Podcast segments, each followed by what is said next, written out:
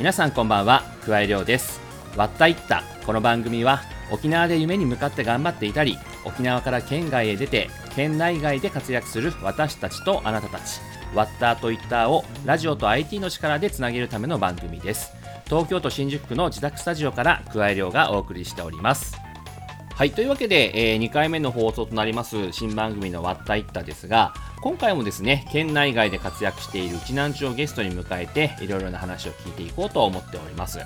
えー、先週の初回放送を終えまして嬉しいことにいろいろと反応をいただきまして例えばゲストだった三日月マンハッタンの又吉さんからはですね、えー、家族や友人が聞いてくれて好評だったんで嬉しかったです。ぜひ準レギュラーで呼んでくださいね。っていうですね あの声をいただいてたりとか。あとツイッターでもですねいくつか投稿していただいて嬉しい限りだなというところです。で過去の放送はですね番組公式ノートで、え、アーカイブが聞けますので、え、前回聞き逃した方はぜひそこから聞いてみてもらえ、ま、もらってですね、えー、ツイッターでハッシュタグ割ったいったカタカナで、え、つぶやいてもらえればなと思っております。え、いよいよ10月に突入しまして東京では夜はですね秋を感じるような、まあ、気温になってきたともう間もなくするとですね表参道あたりが落ち葉に埋め尽くされる季節になってくるのかななんて思いますけれどもバスケットのキングスはですね無事開幕戦を連勝で終えそしてシムどんどんはですね、えー、大団円となったということでございますが、まあ、実はですね僕が1年で最も大好きな季節というのが秋でございましてこれから堪能していたいなと思っているんですけども考えてみると沖縄に住んでいた頃って秋っぽいことはあんまりしていなかったよなと思ってですね調べてみますと、まあ、それもそのはず沖縄はですね気候の関係で落ち葉がほとんどないということで、まあ、紅葉あのもみじもないと。なので、いわゆる秋のイメージはなかったのかなと気づいた今日この頃ですということでございまして、というわけで、割ったいった今日もですね、えー、ぜひ最後まで聞いてもらえればなと思います。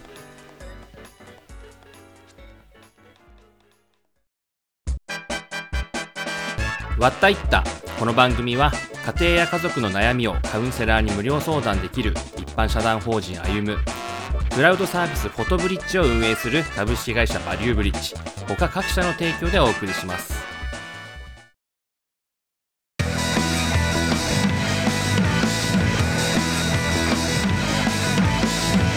加え量のわったいった加え量がお送りしているわったいった第2回のゲストは妻を愛する愛妻家インフルエンサーとして人気の shin5さんです。ズームで収録したトークをお聞きください。それではどうぞ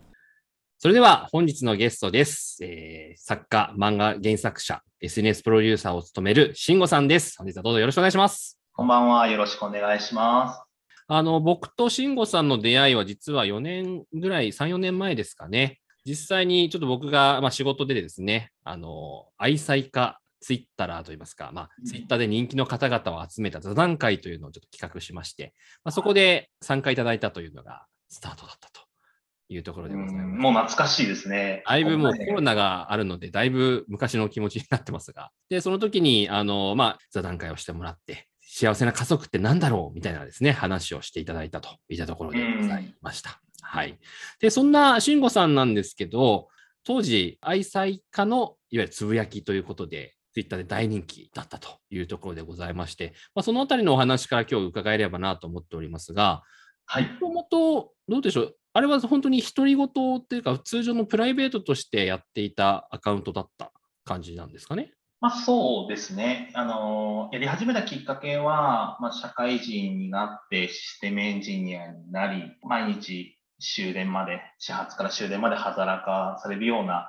状況の中で、えー、と家族と一緒にいたいとか、休日になったら妻とデートができるかな、みたいなことをまあ、つぶやいていたら、うん、あれよあれよとこう人気になっていったっていうのがありますね。なるほど。あれよあれよと人気になりたいなっていう人もいるとたくさん思うんですが、実際どうなんですか、うん、急にこう一気に広がっていった感じなそれとも徐々に徐々にフォロワーが増えたとかっていう感じなんですか、まあ、徐々に徐々にですね。で、やっぱりあのこういうつぶやきを自然としてくれる、まあ、パートナーが欲しいっていう方もいれば、うん、今付き合っている彼氏にそういったことを言われたいとか、人気にはなっていったような気はしてますね。じゃあ、どちらかというとこう、女性に人気だった、女性がフォローしてくれていたって感じですね、うん。そうですね。今も昔もフォロワーの方はもう8割女性の方ですね。はい、今やもうあの約19万人のフォロワーさんがいるというところなんですけども、何でしょう、なんか手応えというか、あ、これはちょっとなんかブレイクしたなみたいなところって、なんかターニングポイントというか、そういうのってあったんですか？まずそうですね。あの、実生活の中で、まあ、結婚する前は、あの、こういうことあったけど、結婚してからもっとこう仲良くなりたいみたいな、こう、結婚のビフォーアフターじゃないですけど、はい、そういった話は結構ツイッターの中で人気になって、で、僕も考え直す意味でもありながら、こう思い出しながら、そういったことをつぶやいていましたね。でそういった日常投稿がどんどん人気になっていって、はい、そして、えー、漫画の原作を手掛けたというところで、作品としては結婚しても恋しているということを出版。はい、これはいつでした？か ?2018 そうですね、2017年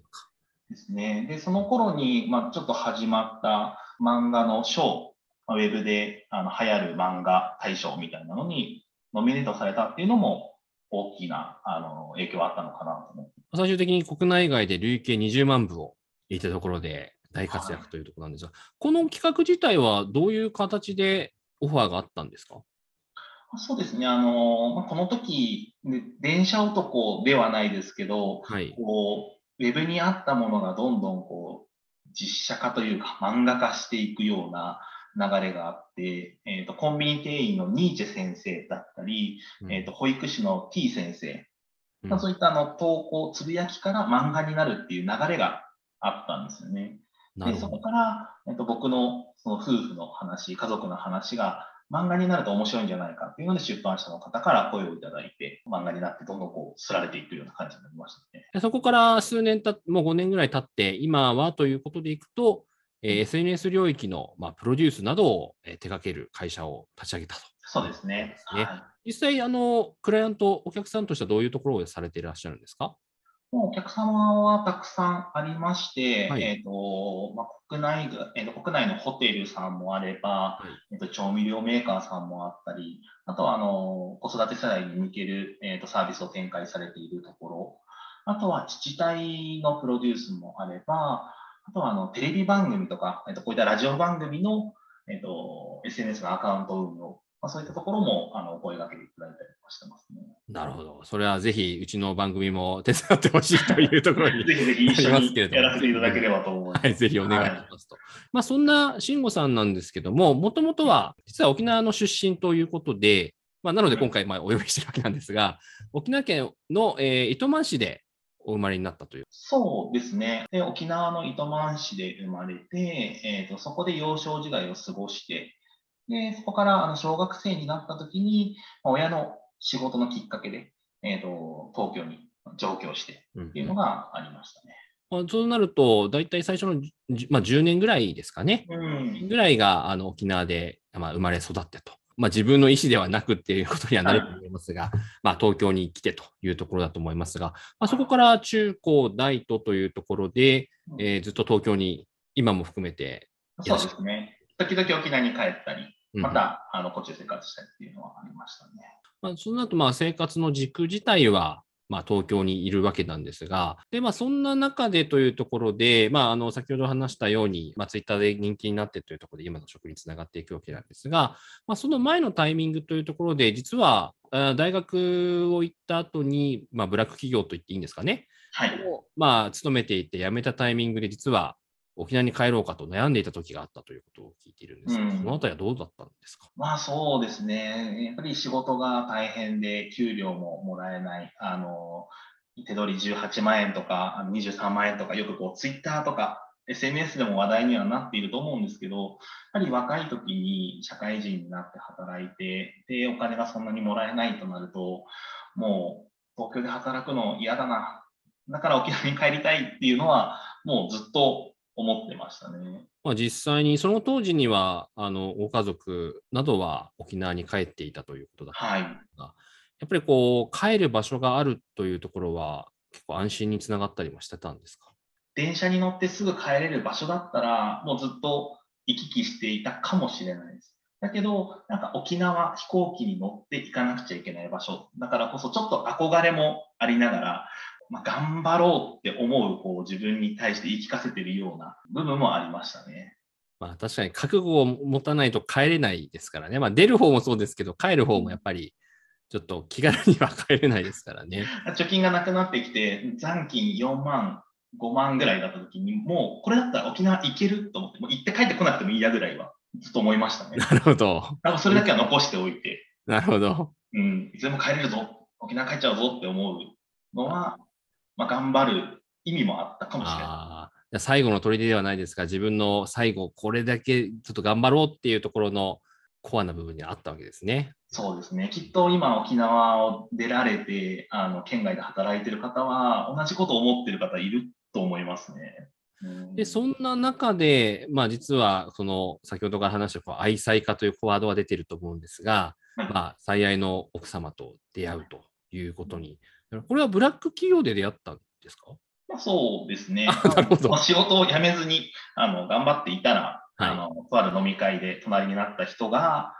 えー、とたまたまあの今の妻であって、でまあ、それをきっかけに出会って結婚してっていうのがありますね。そのあたりの経緯というのは、この漫画の中でもはい。入っている形だと思いますので、ぜひ気になった方は、読んでみてください。そうですね。もう結婚しても恋してるの一巻の一番最初にその出会いが出てくるので、そうですよね。はい。で、そこで、えーまあ、出会ってご結婚されて、今もうお子さんは結構大きくなってらっしゃるんですか？そうですね。今、えっ、と、4児の父として今いますけども、皆さん、そのツイッターだったり、そのツイッターで投稿している内容だったりとか、もしくはその今のこう漫画だったりとか、そういったものって見ていらっしゃるんですか、ご本人たちも。まあそうですね。あの、まあ子供が成長していくにあたって漫画をやっぱりいろいろ読むので、うんまあそのきっかけで本棚にあった本を手に取ったら、なんかお父さんに似てるな、みたいな。うん、で、もしかしてこれってなんか自分たちの話が漫画になってるみたいなことを言ったときにバレましたね。あなるほど。じゃあ、最初はバレてなかったんですね。最初はバレてなかったです、ね。あーじゃあ、家にある本を読んでて、あれってなったっていう。そうですね。はいなるほど。それも面白いですね。うんまあ、それで、まあ、今に至ってというところで、実際に先ほどお話しいただいたように、あの会社も立ち上げられてとこうよ、より広がっていくというところかと思いますが、あの実際にその県外で生活していく中で、まあ、もちろんあの小学生からあのこちらに移ってということだとは思いますけれども、実際にちょっと苦労されたこととか、逆に楽しかったことなどって何かございましたか？えっ、と、ちょっと沖縄の特有の名字だったりもするので、えーと働いてる時に、まあ、印鑑をしてくださいって言った時に、まあ、印鑑がなくて、で、100均に行ったり、あの文房具屋さんに行っても、自分のこう、沖縄の名字がないっていう。ないんですよ、それがね。本当困りますよね。そうで、やっぱシャチハタもなかなか手に入らないので、うん作ったりとかもしましたし、もう印鑑がないうちなんちはあるあるなんじゃないかな。あれあれですね、これは。多うん分聞いてる人もみんな納得するんじゃないですかね、本当に。わったいったわったいった本日も東京新宿の自宅スタジオからお届けしています沖縄のフェイバリットスポットがあれば教えてほしいなというところなんですがそうですね。やっぱりさっき帰っ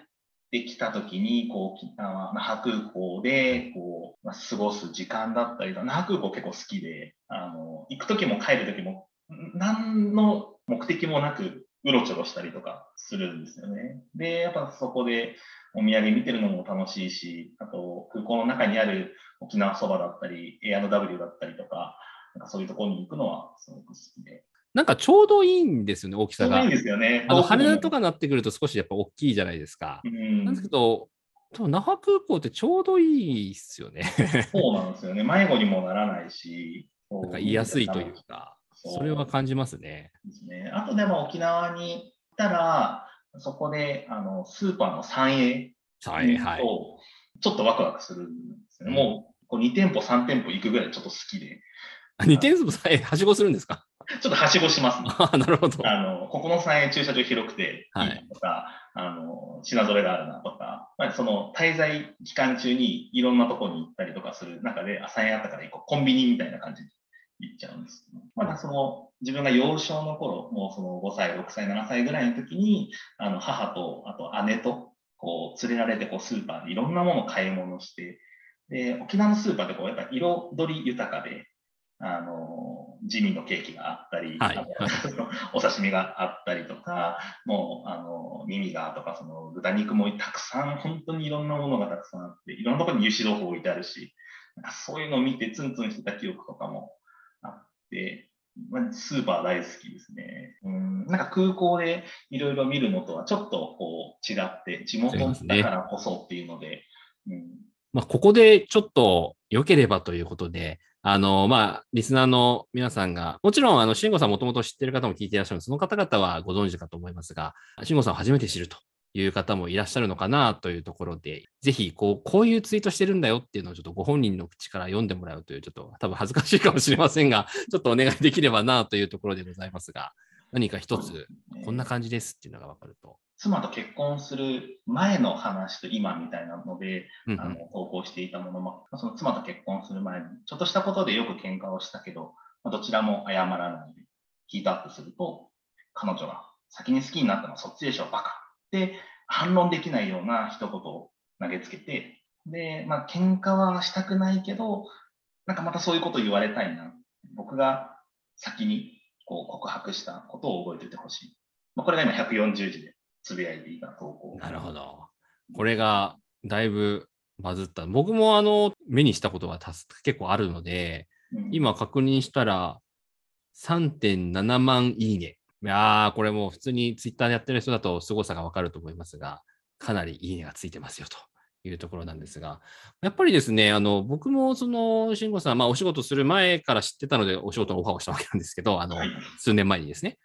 やっぱりですね、あの、なんか結婚したくなるというか、あの、今はまあ僕、バツイチなので、あの、やってないんですけど、やっぱ結婚いいよねって思っちゃうっていうのは、やっぱ皆さんそうかなとは思うんですよ。まあ、あの、先ほど女性の方が、あの、フォロワー多いっていう話もありましたけども、うん、男性が見てもですね、あ、確かにこういう関係性いいよなって思っちゃうわけなんですが、実際どうですか？その、そういった反応があって、ご自身としてはやっぱ嬉しい感じなんですか？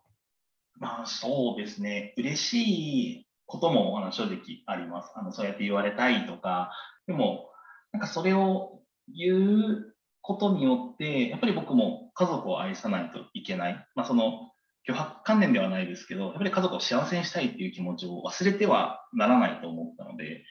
なんかそういうのが残って、皆さんにこう反響をいただいたのは、すごくありがたかったかなと思いますね。まあ、あのよくそのインフルエンサーの方々というか、まあ、今で TikToker とか Instagramer とか、まあ、今回の Twitter とかもそうですけど、そういった方々ってやっぱり、あの、なんでしょう、演じてるではないんですけど、やっぱりこう言って言ってしまうと、キャラクターというか、みんなの期待に応えなきゃみたいなところってやっぱり出てくるのかなという気がするんですけど、そのあたりの苦労って何かありますか？そうですね。やっぱり苦労というよりも、あの、僕のツイートを読んで、やっぱりいいなとか、ちょっと幸せに感じるとか、ほっこりするっていうような感想をいただくので、そういったものはどんどん投稿してもいいなとは思っていて、逆に、あの、子供がこう痛々しい目に遭うとか、まあ、そういった政治の話とか、なんかそれを僕は投稿する意味はないだろうなと思って、つぶやきたい時も当然あるんですよね。なんですけど、あの、まあ、なるべく皆さんがこう見て読んだ時に、ちょっとこう幸せになったりとか、あとはその家族とどっかお出かけしたいなみたいな思うものを投稿しようっていうふうに考える苦労みたいなのもちょっとありますね。やっぱり投稿できない内容というのもやっぱあるわけですかね。もちろんありますね。下書きにずっと残ってるようなものとか、うん、あの、本当に夫婦喧嘩をして、妻を嫌いになるわけじゃないけど、僕のことも分かってほしいみたいな。それって多分今つぶやくと、主婦の方に総攻撃食らうんですよね。うん、こんなこと言いながらも、じゃあ早く帰ってこいよとか、洗濯物干してよとか、でもそれもわかるし、えっ、ー、と、わざわざやってるとも言う必要はないと思うんですけど、やっぱりそこは、うん、ありますね。なるほどな。まあそうですね、好き勝手つぶやけないですもんね、もうあれだけのアカウントになってると。そうですね、あとやっぱそのつぶやくと妻も見ているし、まあ、最近だとそのお仕事をしている人も見ていたりとかするので、ちょっと恥ずかしい部分はあるんですけど、まあ、言ったからには責任があるというか、まあ、家に帰って妻に、あのなんかさっきそんなつぶやきしてたけど、最近フォロー少ないよねとか、私にそんなに好きって言ってる？みたいなことを言われるんですけど、なるほど言ってるよ、寝顔に、みたいなのは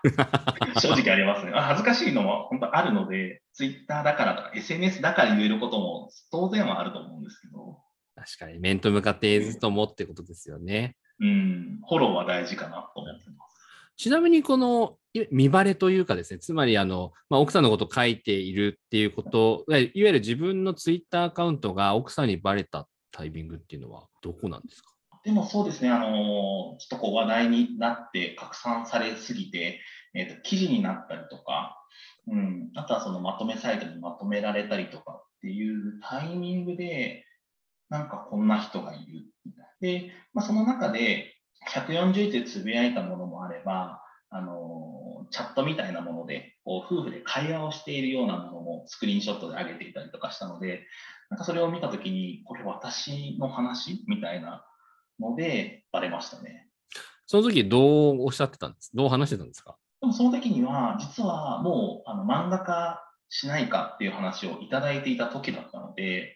えっと、実はねっていう、こういう話をして、えっと、僕なんだけど、もうなんかこんなに話題になって、えっと、実は漫画になるみたいな話もいただいているんだよねって言った時に、あの、私のことを悪く書かなければいいよみたいなのとか、あとはあなたの仕事に影響がなければいいんじゃない？みたいなことは言われましたね。うん、なるほどな。まあ、そこでいわゆる公認になったという感じなわけですね。そ、ねはいの時も、あれですね、あの顔を一切出さないとか、本名を明かさないみたいな。確かにあの前回のあの4年前のお仕事の時も、まあ、皆さん写真を撮らせてもらったんですけど、慎吾さんだけ一応ぼかして掲載したっていうの確かにありましたので、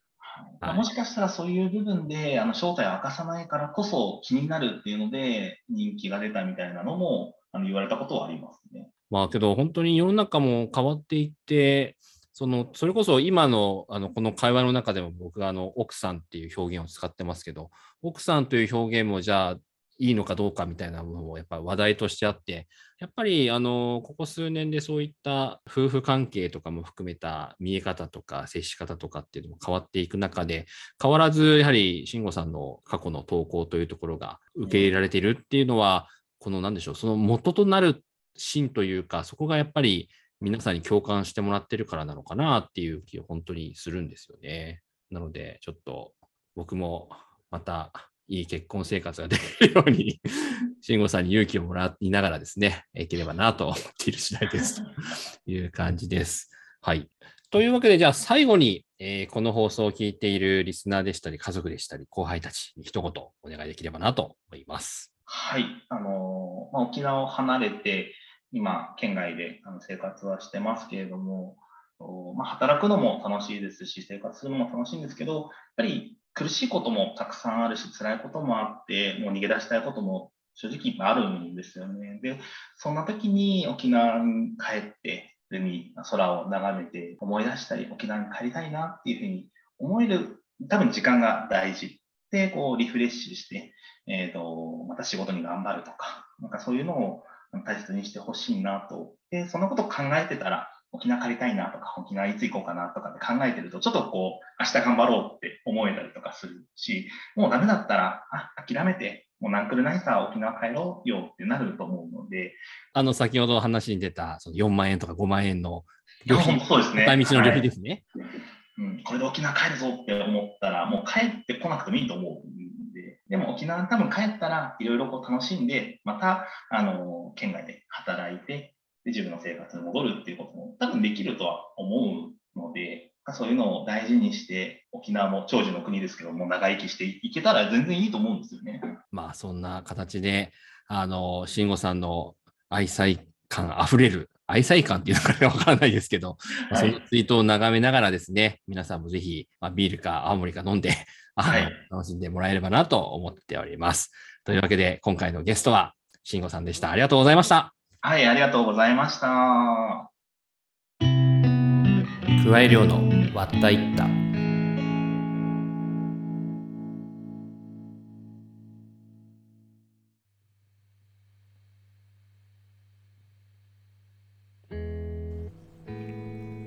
割ったいったこの番組は家庭や家族の悩みを専門カウンセラーに無料相談一般社団法人歩む企業を次のステージに進化とともに株式会社進化他各社の提供でお送りしました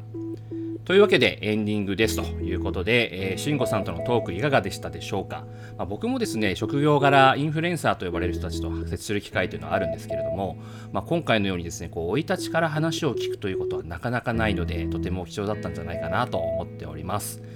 えー、わったいったでは番組への感想やゲストに聞いてほしい質問また話を聞いてみたいというゲスト候補を募集しています。メールアドレスはわった watta watta@rokinawa.co.jp また、えー、ツイッターの番組公式アカウントへの DM ハッシュタグはカタカナでわったいったでもお待ちしております。番組公式ノートでは今回の収録のこぼれ話なども掲載しているのでぜひそちらもチェックしてみてください。今回はですね慎吾さんから、え家庭円満の秘訣も聞いているのでですねぜひノートチェックしてみてほしいなと思っております。さて来週のゲストですがグラフィックレコーダーとして様々なイベントや番組で活躍されている松田真凛さんです。なかなか聞き慣れない職業だと思いますが果たしてどういう仕事なのかそしてどうやってその職業に就いたのかに迫りたいと思っておりますので来週もどうぞお楽しみに。というわけで今回はこの辺でお相手は桑井亮でした。それではまた。